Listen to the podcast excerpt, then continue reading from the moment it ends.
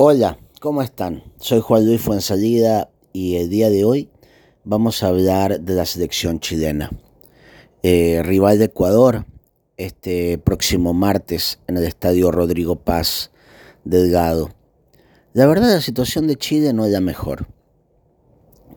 Atrás han quedado esos años maravillosos de la generación dorada que hicieron un gran mundial en Brasil, que jugaron una extraordinaria Copa Confederaciones y terminaron subcampeones. Y por supuesto las dos Copas Américas, la del 2015 y la del 2016, la Copa Centenario, dirigidos por tremendos técnicos en su momento, primero con Marcelo Bielsa, después con Jorge Sampaoli y tal vez ese legado lo, continuó Juan Antonio Pizzi. A partir de ahí, Chile ha tenido una involución deportiva, lamentablemente. Después de, Juan Antonio Pizzi, nos hemos encontrado eh, con campañas muy irregulares.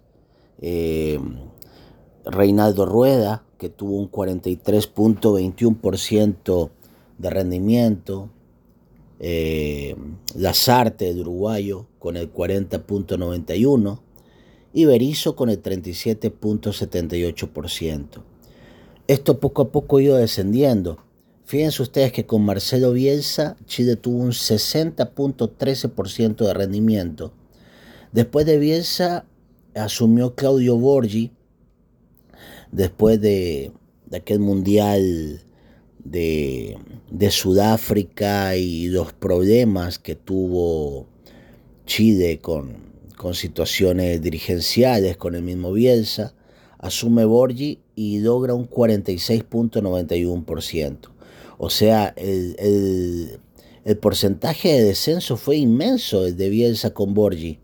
Después asume Jorge Sampaoli con el mismo equipo, los mismos jugadores, bastante más maduros, y San Paolo alcanza el mejor rendimiento probablemente de la historia del fútbol chileno, con el 68.18%, un 8%, un 8 prácticamente más que Marcelo Bielsa.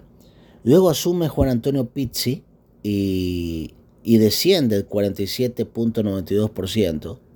Luego llega Reinaldo Rueda, quien llegó con la intención de poner jugadores más jóvenes, sin embargo, tampoco le resultó y tuvo que volver a utilizar a la mayoría de jugadores de esta generación dorada y solo tuvo un 43.21% de rendimiento.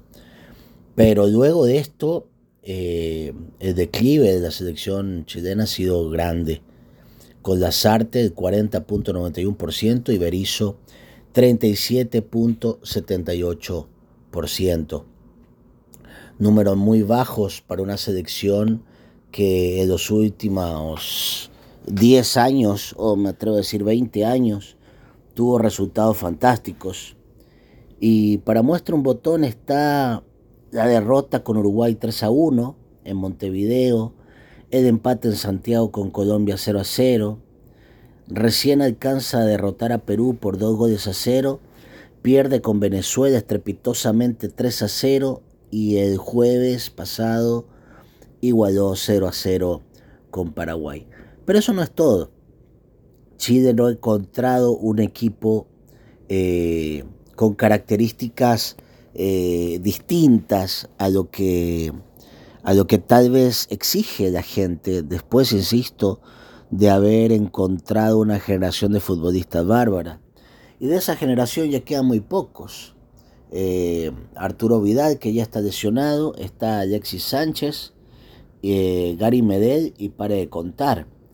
De hecho, ya Chile tiene un 11, digamos, establecido con, con Brian Cortés o Gabriel Arias, los dos arqueros, lo han marginado a Claudio Bravo, eh, lo tienen al lateral catalán o a Loyola o a o a Matías Fernández, que ahora tuvo un problema legal y, no, no ha sido convocado.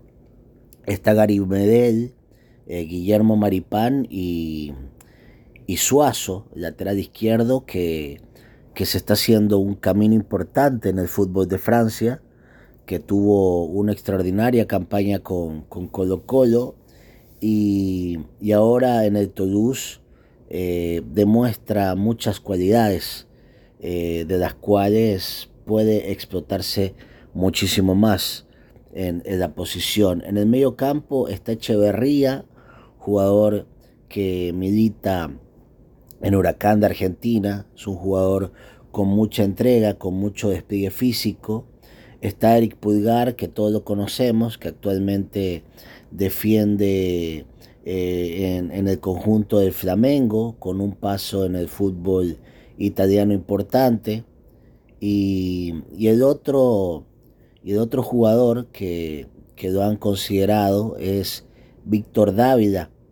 Eh, este, este volante es más ofensivo, eh, tiene, tiene bastante, bastante llegada, eh, se mueve mucho por, por todo el frente de ataque, aunque su perfil es izquierdo, ha pasado en el fútbol mexicano y hoy actualmente está en el CSK de Moscú. Damián Pizarro, que ahora para este partido con Ecuador está lesionado, es un joven chico que eh, lo hizo debutar Gustavo Quinteros en Colo Colo y lamentablemente ahora una lesión en su tobillo lo margina para el duelo con Ecuador.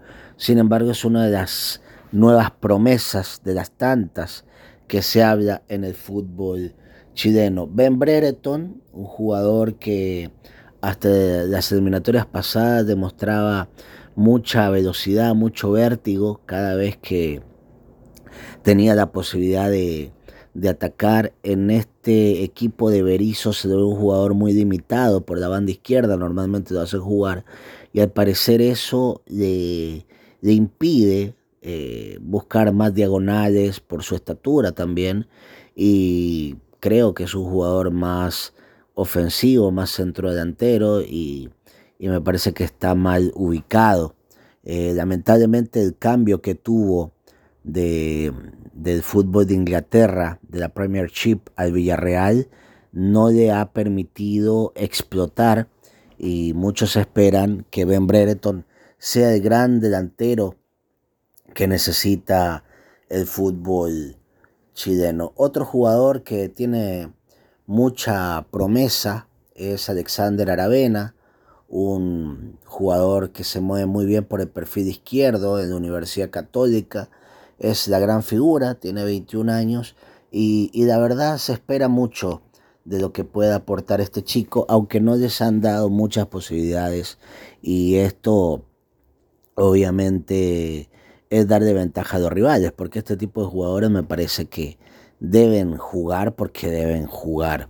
Y de ahí lo que conocemos, ¿no? Un Alexis Sánchez que en el Inter de Milán hoy entra de recambio, un jugador importante, eh, los últimos metros del área. Sin embargo, me parece que Berizzo lo hace jugar muy retrasado, prácticamente como un volante de creación, y me parece que Alexis es un jugador eh, que se mueve mucho mejor, más cerca del área, que de la media luna del terreno de juego.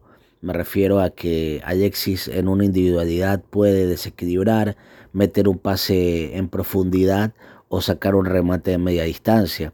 Eh, no es el fuerte de Alexis Sánchez el cabezazo, pero siempre está ahí al acecho y por algo es uno de los goleadores históricos de la selección chilena. Lamentablemente con el Toto Berizzo eh, Alexis se lo ha perdido y, y ha dejado de ser ese jugador desequilibrante eh, que, todos, que todos esperan, ¿no?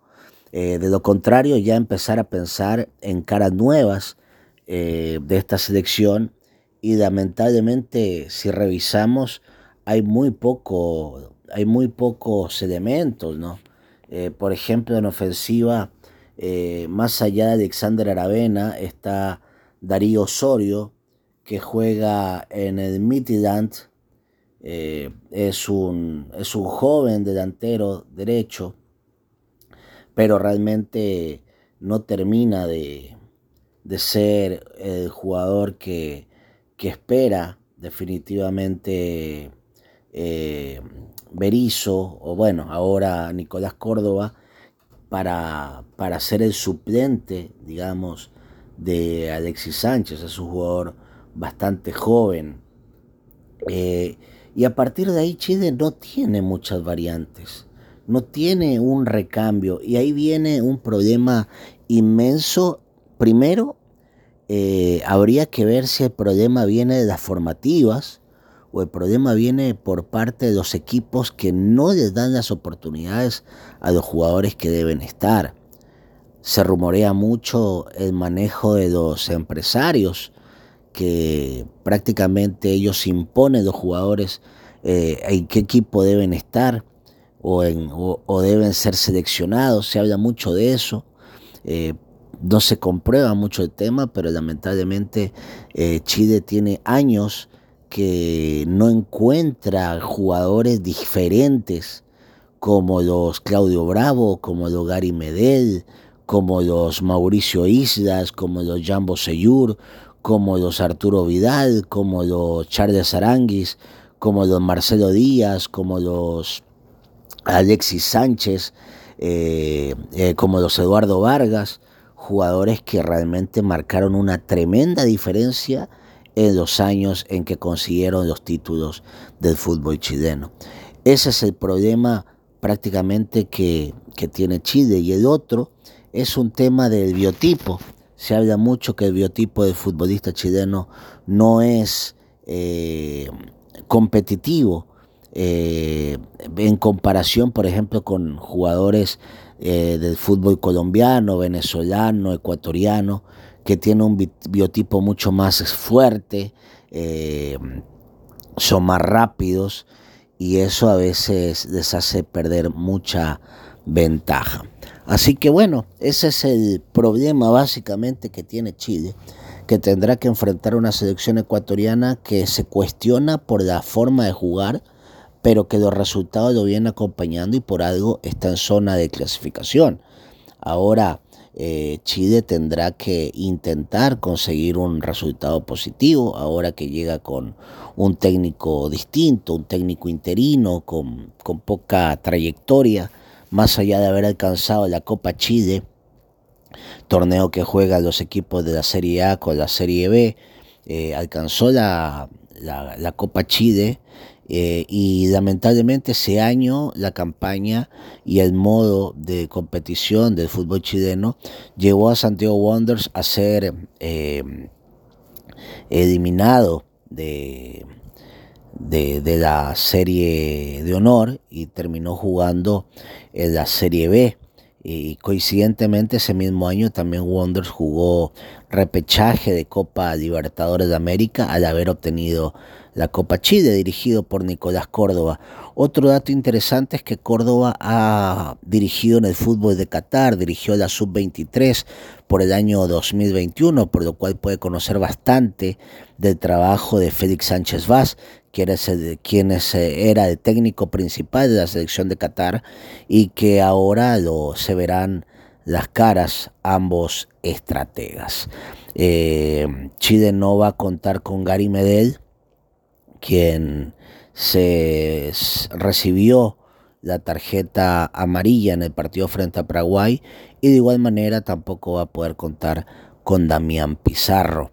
Ecuador tiene bajas, Ecuador tiene eh, jugadores importantes ausentes como el caso de Pervis Estupiñán, como el caso de Piero Incapié, que es, me atrevería a decir, la columna vertebral de la defensa. En el medio campo no va a estar Cifuentes, otro jugador importante. No va a estar Ener Valencia, que es el goleador. Eh, las ausencias de Ecuador preocupan porque adicionalmente no tiene jugadores eh, con la capacidad de desequilibrar como antes lo, lo, tenía con Gonzalo Plata, con un Ángel Mena que andaba de mejor manera. Aunque si uno mira en la banca, podemos encontrar un Johan Julio que podría ser una carta importante, ofensiva. Y, habría que ver cómo el técnico Sánchez logra conectar a, al jugador Moisés Caicedo, que frente a Venezuela jugó muy retrasado, y, y, lo puso a, a Kendrick Páez muy abierto, de igual manera a Junior Sornosa muy abierto, cuando en Independiente juegan de forma diferente. Esas son algunas situaciones que tendrá que revisar Sánchez, ver con quién va a apostar por la banda izquierda, si va a ir el jugador de Liga, Lionel Quiñones o Aníbal Chalá del Club Emelec. Por derecha seguramente irá eh, Preciado y, los acompañantes de Moisés Caicedo, seguramente eh, podría ser nuevamente Adán Franco y ver quién podría acompañar al volante de Chelsea, que me parece que podría ser Jordi Ortiz o el mismo eh, Zambrano de Liga de Quito, jugadores que tienen eh, esa capacidad de recuperación y de salir jugando de buena forma. Y en ofensiva a ver si va con Kevin Rodríguez o Leonardo Campana o Jordi Caicedo, jugadores que se mueven bien en el frente del ataque. Sin dudas vamos a ver un partido que para mí va a ser un partido muy luchado en el medio campo, donde ambas selecciones eh, van a primar el resultado más allá del juego bonito Chile por lo que necesita y Félix Sánchez Vaz porque se nota que es un técnico que se preocupa más del resultado que de la forma de juego, algo que lamentablemente eh, a, la afición, el periodismo deportivo ecuatoriano no le termina de agradar. Y Chile es una apuesta. Puede ser un cambio de mentalidad, un cambio de estructura, un cambio de juego, aunque en un par de días es muy difícil hacer una eh, dar una línea de juego clara, pero sí se puede cambiar un, sistema o, se puede buscar de otra manera un cambio en el funcionamiento de la selección chilena. Vamos a ver qué es lo que aplica Nicolás Córdoba, nuevo estratega por el momento eh, interino de la selección chilena. Lo cierto es que Ecuador y Chile vuelven a verse las caras, hay cierto, cierto ciertas polémicas desatadas por la situación de Byron Castillo. Eh, muchos dicen que por culpa de Chile han sancionado a Ecuador y es un tema bastante delicado, pese a que Byron Castillo sigue siendo marginado de la selección, no lo llevaron a la Copa del Mundo, el TAS ratificó la sanción y señala que, que los documentos de Byron Castillo no son tienen algunas, algunos cuestionamientos. Sin embargo, la justicia ecuatoriana eh, le ha dado toda la seguridad de ser ecuatoriano, al tener su cédula, al tener su certificado de nacimiento. Situaciones que obviamente eh, son para analizar, para polemizar. Sin embargo, me parece que eso no se debe trasladar ni al estadio ni a la cancha. Y, y si bien es cierto, Chile fue el que apeló junto con Perú el error o no error de haberlo hecho jugar fue de la Federación Ecuatoriana de Fútbol. En todo caso, vamos a ver qué sucede con el tema de eh, Byron Castillo en un futuro y qué va a pasar en este partido por eliminatorias. Rápidamente le recordamos cómo va la tabla de posiciones con un Argentina que perdió con Uruguay con 12 puntos, Uruguay segundo con 10, tercero Colombia con 9, partido fantástico que hizo Colombia eh, con el jugador Luis Díaz, que marcó los dos goles para la victoria, luego ir perdiendo 1-0 con Brasil, lo ganó 2-1 en Barranquilla, Venezuela con 8 puntos, Brasil con 7 puntos en el quinto puesto, zona de clasificación Ecuador 5 puntos, sexto, Paraguay a repechaje con 5 puntos, séptimo, Chile es octavo con cinco puntos. Bolivia que ganó a Perú es noveno con tres puntos y décimo Perú con tan solo una unidad y que la está pasando muy mal. Así que bueno, eso les podemos comentar, mis queridos amigos. Les mando un gran abrazo. Gracias por escuchar nuestros podcasts. No se olviden de eh, escuchar eh, el aguante en nuestro en nuestra cuenta de Spotify. De igual manera, seguir nuestras cuentas de Instagram, de Facebook, de YouTube y, por supuesto de todas las redes sociales que tiene el aguante. Les mando un gran abrazo, soy Juan Luis Fonsalida y nos vemos en cualquier momento.